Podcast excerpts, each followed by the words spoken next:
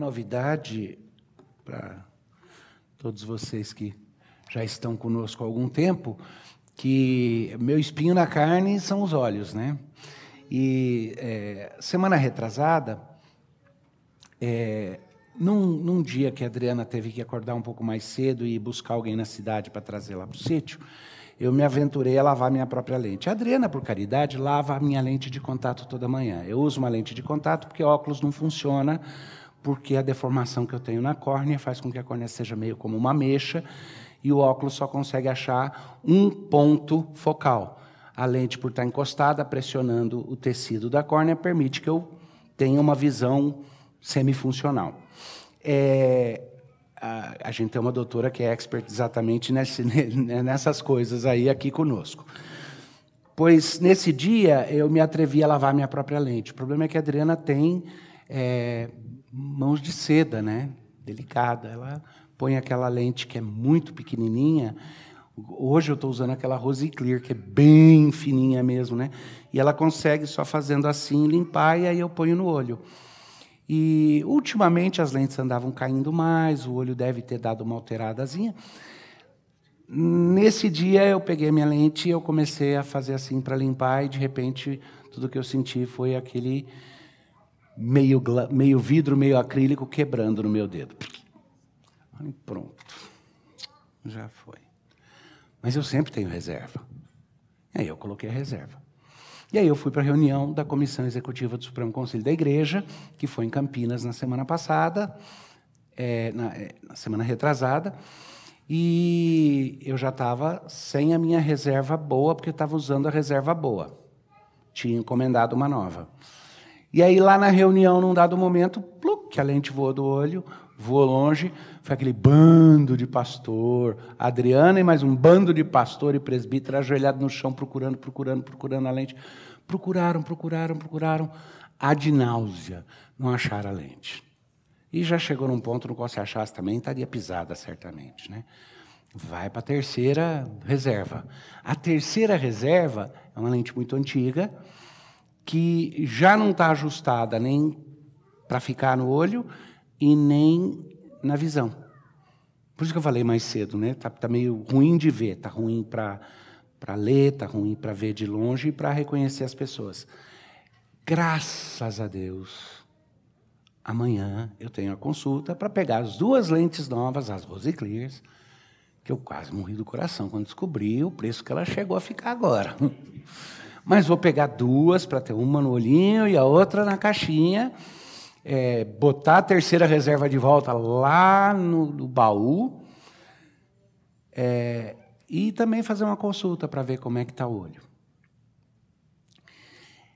Engraçado que eu considero, eu aprendi a conviver, são quase 30 anos convivendo com as dificuldades do olho, aprendi a conviver com essas dificuldades e com os momentos de tensão, porque esse problema do olho, é, ele tem sido mais ou menos assim. Parece que está chegando um momento que não tem muito que se possa fazer a respeito e que eu tenho que começar a me preparar para deixar de ver. E aí alguma coisa muda e alguém descobre lá uma técnica, começa algo novo. É, a, a, primeira vez, quando descobriu o problema, descobriu que era sério e o risco era muito sério, e, e, e o médico ainda estava incerto, isso daí foi em 93, né? Incerto quanto a fazer um transplante, é, ele resolveu fazer uma birutice para a nossa expert, ele fez uma termocaractoplastia. Ele literalmente pegou um instrumento quente, queimou minha córnea em volta, para fazer ficar a cicatriz mais grossa, para segurar o tecido para não romper. Loucura.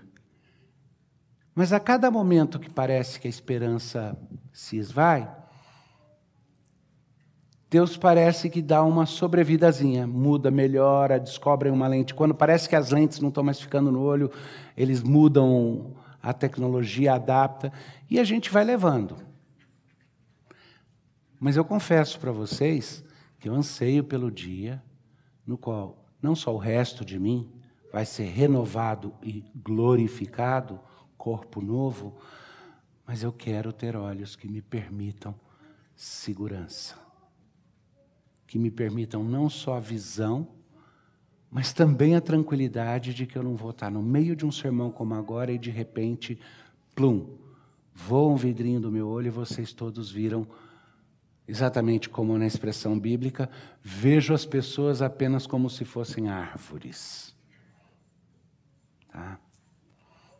Essa ansiedade não é nada comparada com outras ansiedades que nós experimentamos o tempo todo. Porque o que faz a diferença para mim é que eu sei que se chegar um momento, e o chute inicial era de que eu não teria visão, eu, eu provavelmente esticaria minha visão até uns 60, 60 e pouco. E o relógio está batendo. Hoje eu tenho esperança de que até uns 70, mas eventualmente o negócio vai ficar meio feio. Mas é uma ansiedade pequena comparada com outras que nós temos.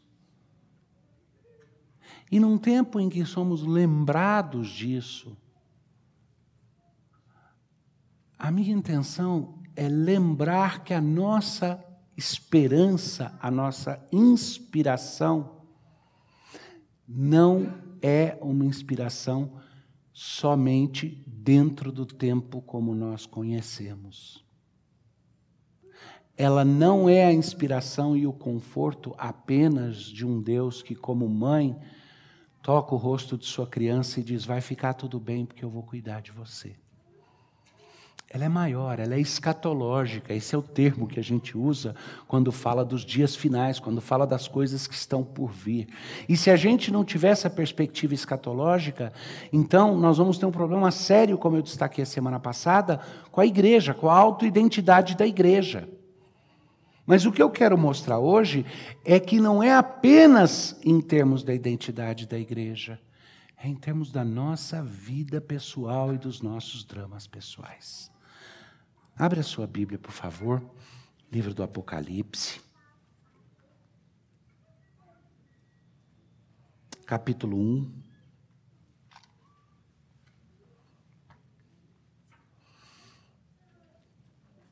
Domingo passado eu falei sobre os versos é, 1 a 8, ou na verdade 4 a 8 especificamente. Eu vou começar agora no versículo 9. Eu quero que vocês prestem atenção em alguns destaques que eu vou fazer na leitura. Eu, João, irmão vosso e companheiro na tribulação, no reino e na perseverança em Jesus. Achei-me na ilha chamada Patmos por causa da palavra de Deus e do testemunho de Jesus. João tendia a ser afetuoso quando escrevia, por exemplo, nas epístolas ele é identificado no Evangelho como o, o discípulo amado. Nas epístolas ele fala: filhinhos, amai-vos. Mas é interessante que aqui, e é João que está escrevendo isso daqui, assim que ele fala, que ele estabelece a perspectiva que eu destaquei a semana passada, a quem nós pertencemos, quem que governa e quem está estabelecendo as coisas, ele começa a entrar no âmbito pessoal e ele diz assim: lembra, isso daqui está sendo escrito. Bom, eu vou falar do propósito daqui um minuto. Ele diz assim: Eu, João, irmão vosso. Ele se define como irmão, como alguém que está junto na mesma situação. E quando ele fala de companheiro, ele diz companheiro no quê? Na tribulação no reino e na perseverança. Companheiro de armas na luta, companheiro no fato de que nós pertencemos a um reino diferente e companheiro na tentativa de permanecer em Cristo. Meus irmãos, eu, companheiro de vocês, nas lutas, no triunfo, e na permanência em Cristo, eu é que estou escrevendo para vocês. E eu estou escrevendo da ilha de Patmos. Ah, esse ponto é interessante. Em Jesus achei-me na ilha chamada Patmos por causa da palavra de Deus e do testemunho de Jesus. Parece algo leve, né? Ah, vai ver que ele tinha uma missão para pregar e ele resolveu ir lá pregar na ilha de Patmos. A ilha de Patmos era uma cadeia, é uma prisão, era um lugar onde você exilava as pessoas piores, porque ainda hoje você pode visitar e é basicamente uma ilha de pedra. Sol, sal e pedra. E o apóstolo João, de acordo com a tradição muito segura, existem aspectos da tradição cristã que não contém muitas evidências. Não o que está nas escrituras, mas o extra-escriturístico. Tem aspectos da história do começo da cristandade, por exemplo, de como que cada um dos apóstolos morreu. Em alguns casos é plausível, mas não tem uma evidência fortíssima. No caso particular de João, a gente tem muita clareza de que a pena que ele sofreu, e a razão é porque isso está registrado por pessoas que foram discipuladas diretamente por ele. Ah? O Policarpo, em particular, alguém que veio, que, que, que morreu, foi martirizado também pouco, pouco tempo depois, mas que foi discipulado pelo próprio João. João foi preso e supliciado por pregar o Evangelho de Jesus Cristo. Alguém sabe qual foi a pena que, de acordo com a tradição, ele sofreu e sobreviveu.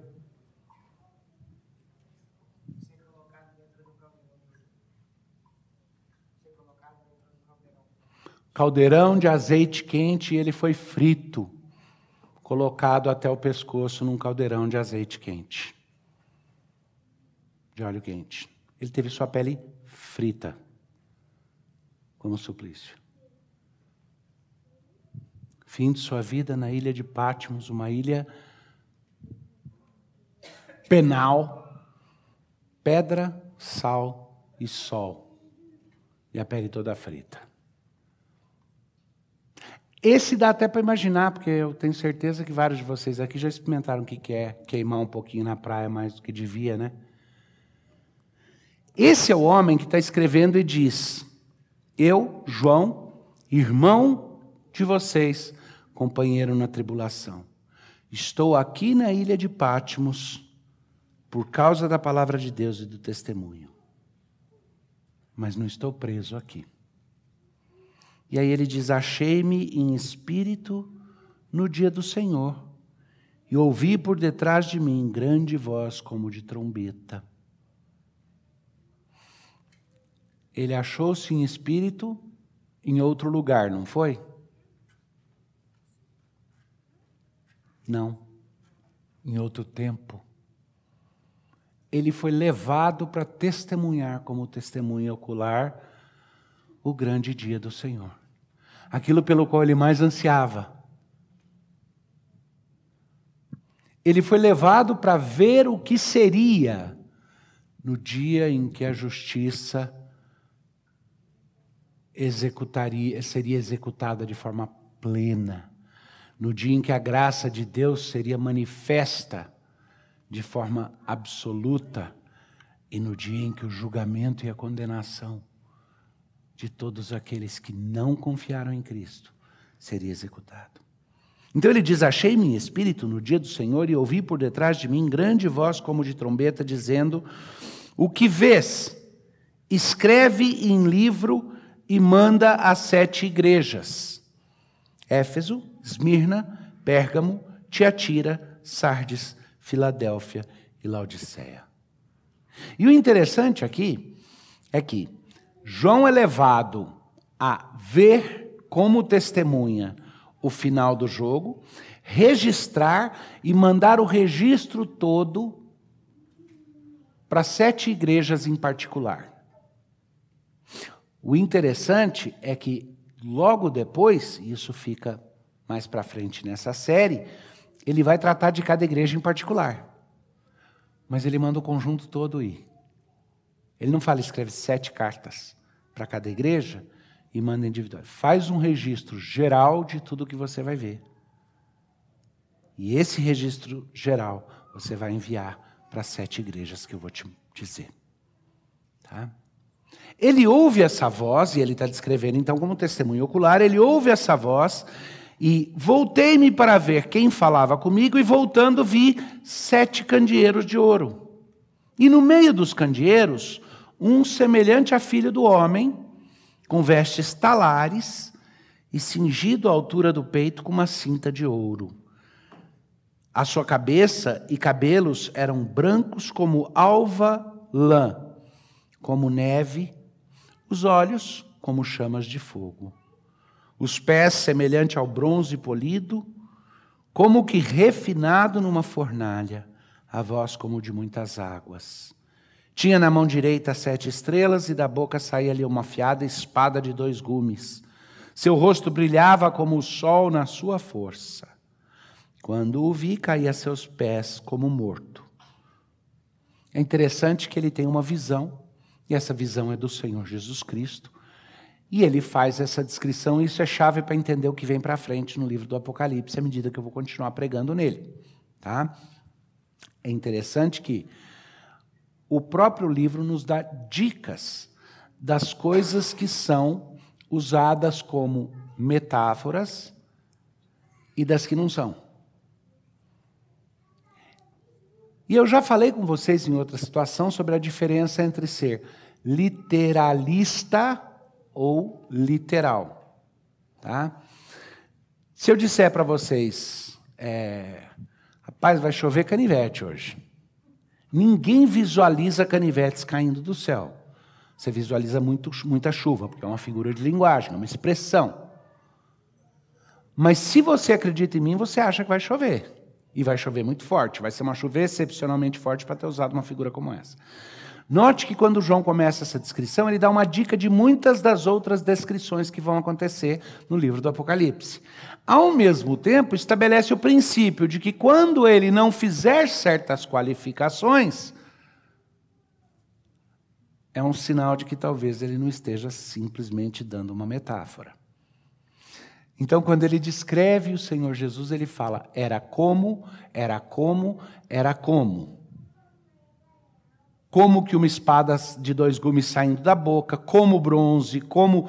Então, ele está se referindo a essas coisas para descrever algo indescritível, mas ninguém deve imaginar Jesus com uma espada saindo aqui com dois gumes, pé de bronze, em outras palavras, você não, não, você não interpreta isso como se fosse uma descrição completa, e sim o uso de uma linguagem para descrever algo talvez muito difícil de descrever.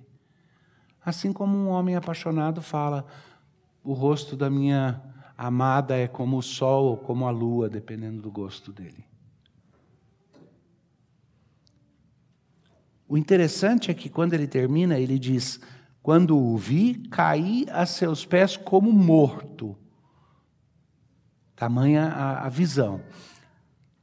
Ele, porém, pôs sobre mim a mão direita, dizendo: Não temas, eu sou o primeiro e o último.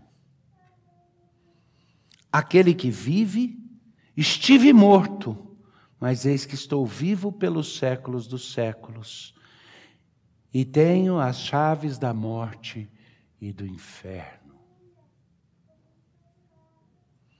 Escreve, pois, as coisas que viste e as que são, e as que hão de acontecer depois dessas. Eu quero destacar bem claro aqui que João ficou aterrorizado com a mera imagem de quem é Jesus Cristo. Ele foi confortado por Jesus. E aí Jesus voltou ao propósito dele de ter levado João lá, dizendo: Ele confortou João, disse: Não temas. E aí ele disse: Assim como eu estou confortando você, eu quero que você escreva para conforto do meu povo três coisas. Isso eu enfatizei com as crianças. As coisas que tens visto, e as que são, e as que hão de acontecer. Passado, presente e futuro. E aí ele explica. Quanto ao mistério das sete estrelas que viste na minha mão direita e aos sete, e aos sete candeeiros de ouro. As sete estrelas são os anjos das sete igrejas, e os sete candeeiros são as sete igrejas.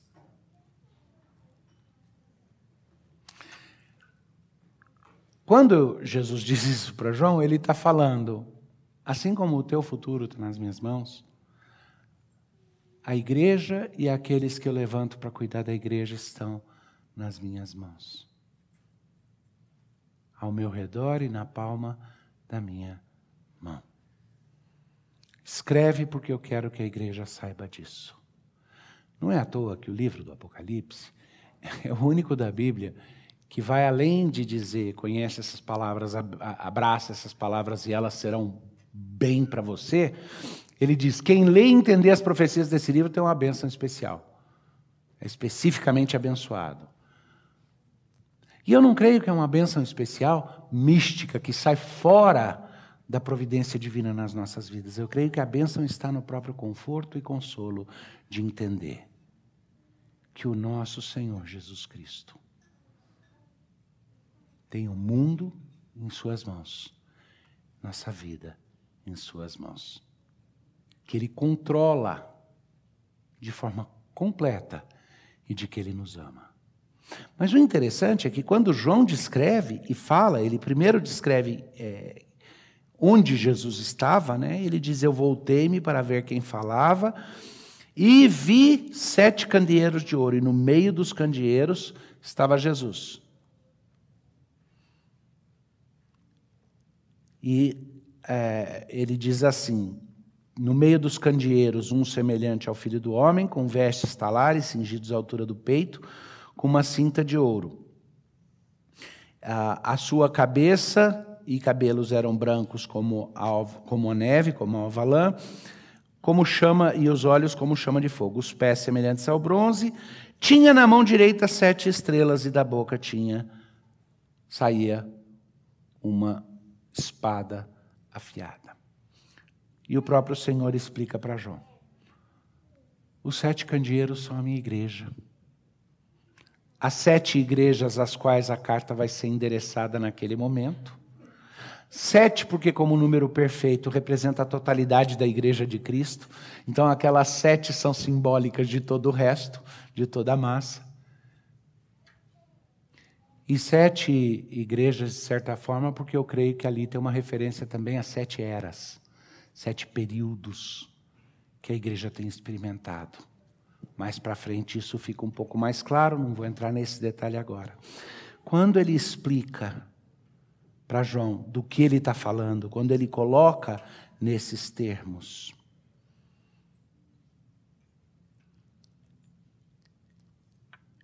ele está lembrando João aquilo que nós precisamos como conforto hoje. Primeiro, Jesus está e habita por meio do seu corpo nesse mundo. Ele está presente. Ele não deixa por um instante de ter o governo de todas as coisas, a diadema, a coroa. A palavra verdadeira, a palavra da verdade flui da boca dele. Ele é a própria verdade. E a verdade corta como espada de dois gumes. Então a palavra dele está lá. O controle dele é porque ele é aquele que é Senhor e tem as chaves da vida e da morte, que controla todos os supostos reinos desse mundo. Mas ele carrega a sua igreja bem próximo dele. Essa questão dos anjos da igreja, né, que ele fala que está na mão direita, a gente vai descobrir mais para frente, à medida que vai caminhando no livro, que ele está falando das pessoas que ele levanta exatamente para anunciarem e pregarem a palavra dentro da igreja. Ele está dizendo: eu habito no meio da igreja e protejo a igreja, e eu tenho pessoas que guardam para que a igreja nunca fique sem a palavra. Quando ele fala de anjo da igreja, ele não está falando de um ser angélico no sentido estrito da palavra, que está fora da realidade, assim como a igreja não tem formato de candeeiro. Ele está falando do candeeiro e da estrela e ele explica: o candeeiro é a igreja, as estrelas são os anjos, os meus mensageiros dentro da igreja. É a partir daqui, é a partir dessa visão, que ele vai começar a dar não um esquema ou um diagrama de prestação de contas do que ele vai fazer. A gente não percebe isso. Tratar o livro do Apocalipse como se ele fosse a tentativa de uma diagramação profética do que vai acontecer XYZ é até um pouco desrespeitoso, porque imaginar que Jesus precisa prestar contas para mim da forma como eu espero numa análise, quando ele já disse: o que eu vou fazer aqui diz respeito ao que era, o que é e o que vai acontecer. O que vai acontecer está ali junto. Mas o propósito não é primariamente preditivo, o propósito é relacional. O propósito é mostrar que não só ele tem o governo completo, mas que esse governo tem propósito e que próximo do coração dele está a igreja e o que ele está fazendo com a igreja. Por isso que João, quando vai fazer ali a, a inserção pessoal, diz assim: Eu, irmão de vocês, próximo, companheiro na tribulação, companheiro no reino e companheiro na perseverança em Cristo. Recebi de Deus o encargo de escrever para vocês, para que o nosso companheirismo na tribulação, no reino e na perseverança seja claramente patente. A ordem, então, escreve as coisas à igreja tem um propósito muito claro, e o propósito é que nos dias bons, aparentemente, sejamos lembrados de que esse não é o final da história. E nos dias maus, sejamos lembrados de que esse não é o final da história. Às vezes eu brinco conversando, não é bem brincadeira, mas conversando, geralmente em situações de aconselhamento com as pessoas, e, e uma expressão que às vezes eu uso, e é, um, é meio que um chavão, um bordão, mas é, as coisas não viram clichê ou chavão à toa, é geralmente porque bate num ponto de verdade, né? Aí é que passa a ser usada assim, né? Que é a, a receita mágica para aquilo que você precisa, a pílulazinha que você precisa tomar toda vez que você estiver numa situação de muita exaltação ou de muito muita dor, muito sofrimento, muito quebrantamento. São as palavrinhas mágicas que dão aquela moderada na gente quando você estiver no topo do mundo e quando você estiver no mais escuro dos vales. Vocês sabem quais são essas palavrinhas? Isso vai passar. Três palavrinhas, isso vai passar. No teu momento de mais glória no mundo, quando você tiver, eu sou rei do mundo. Calma, vai passar. Ninguém fica lá para sempre, ninguém fica no topo para sempre. Mas, quando você estiver no fundo do poço, vai passar. Eventualmente vai passar. O perigo é que, se for uma vã esperança, se for simplesmente o otimismo de dizer vai passar, e a temperança de dizer vai passar quando as coisas estão muito boas, tem outras possibilidades e outros riscos, né? Um de um cara fortão assim, grandão que nem você, forte, e ele foi trabalhar numa firma nova.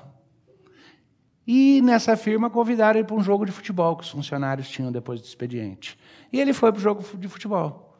E chegou um cara lá no jogo de futebol, um baixinho assim, magricelo, deu uma canelada feia nele feia. Ah. Ele segurou o cara e falou: Meu, isso não vai ficar assim. E aí ele olhou e por trás do cara estava o, o, o chefe dele que tinha contratado. Ele falou: É o dono da empresa. Aí o baixinho virou e falou: Por que, que não vai ficar assim? Ele falou: Porque eu acho que vai inchar.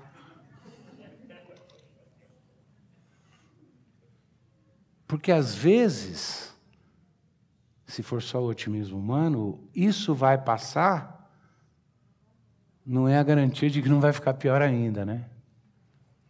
de que as coisas não podem piorar, elas podem. A diferença é que aqui o que Jesus está falando para João é: diz o que foi, o que é e o que vai ser, porque está sobre meu total controle. E ainda que eu não tenha de prestar contas e dar um esqueminha preditivo para vocês, eu de bom grado escrevo relacionalmente para vocês e dou para vocês o conhecimento que vocês precisam para entender o que foi, o que você está atravessando e o que vem pela frente. Para que a gente possa refazer a leitura da nossa história, do nosso momento e do nosso futuro. Essa é a esperança que ele vai trazer. Quando ele começa a descrever situações e eventos, eles precisam ser colocados em perspectiva. Para concluir hoje, tem duas questões bem importantes. Primeiro, a partir do momento em que isso ficou claro na introdução, tudo o resto que nós discutirmos no Apocalipse vai ter essas três dimensões passado, presente e futuro. E eu não creio que é uma mera questão de distinguir esse pedaço é histórico, esse pedaço é genérico e esse é profético. Eu creio que cada coisa que ele vai escrever para as igrejas ali tem o seu sentido histórico, tem o seu sentido geral e tem um sentido futuro, uma aplicação futura. Em cada um daqueles pedaços. Então, isso é a primeira coisa, é uma chave para entender direito e escapar das armadilhas de um literalismo errado ou de uma visão que simplesmente espiritualiza e transforma em metáfora tudo o que está no Apocalipse. Reduz, ele é um livro histórico descrevendo um momento que já passou. Tá? Então, essas três coisas. Mas a mais importante, é, é, a primeira coisa são esses três aspectos temporais sempre trabalhando junto. Mas a segunda e muito mais importante, a que eu queria que você levasse no coração hoje, é que é a respeito de relacionamento. Não é a respeito de dados, de um conhecimento é, distanciado, é a respeito de relacionamento. O teu irmão, João, literalmente frito, a gente não fala, você está frito, hein, cara? Literalmente frito. Colocado lá na ilha de Patmos para sofrer, diz: Eu sou seu irmão, seu companheiro nas lutas, seu companheiro no reino, e Deus me trouxe aqui, só para Ele poder me levar em espírito para outro tempo. E eu vi, eu vi, eu vi o que aconteceu voltei para contar para vocês uma mensagem de amor e de relacionamento. Onde aquele que reina soberano começa me deixando ver que ele se cerca da igreja, protege a igreja e que ele tem mensageiros dentro da igreja para encaminhar a palavra dele. E esse Senhor que governa todas as coisas é o princípio e o fim de todas elas. Essa garantia do relacionamento com Cristo, esse é o consolo que não tem preço. Esse é o conforto maior do que só uma palavra de que tudo vai ficar bem, ou de, do que só uma esperança, espero que dê certo. Essa é a garantia de que é relacional de que a igreja é amada por Jesus e cada um que faz parte da igreja é amado por Jesus de forma bem pessoal. De que não importa nos momentos mais altos ou nos vales piores, até se a gente estiver numa situação onde está bem frito e sofrido, é Ele que coloca os nossos olhos e diz: Deixa eu te levar para ver o que, que é o final da história. Deixa eu te mostrar aonde é que isso vai dar, onde é que você vai chegar. Vamos orar? Pai, dá-nos o senso claro de que somos encaminhados por Ti, não apenas individualmente, mas que a Tua igreja é parte relevante de um plano cósmico. Mas, sobretudo, nos lembra que esse plano cósmico não é mera abstração de coletividade, mas envolve a cada um de nós, envolve a cada parte da tua igreja espalhada ao redor do mundo, representadas ali nas sete igrejas da Ásia Menor. Nos lembra disso, nos dá o conforto, o consolo e a segurança. Para que sejamos testemunhas fiéis, como tu és.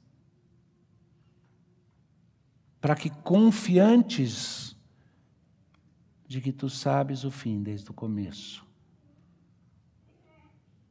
Não nos tornemos ansiosos por saber o que vem pela frente, mas descansados de que o que quer que o Senhor traga em nossas vidas vai ser de fato para o nosso bem. Em nome de Jesus.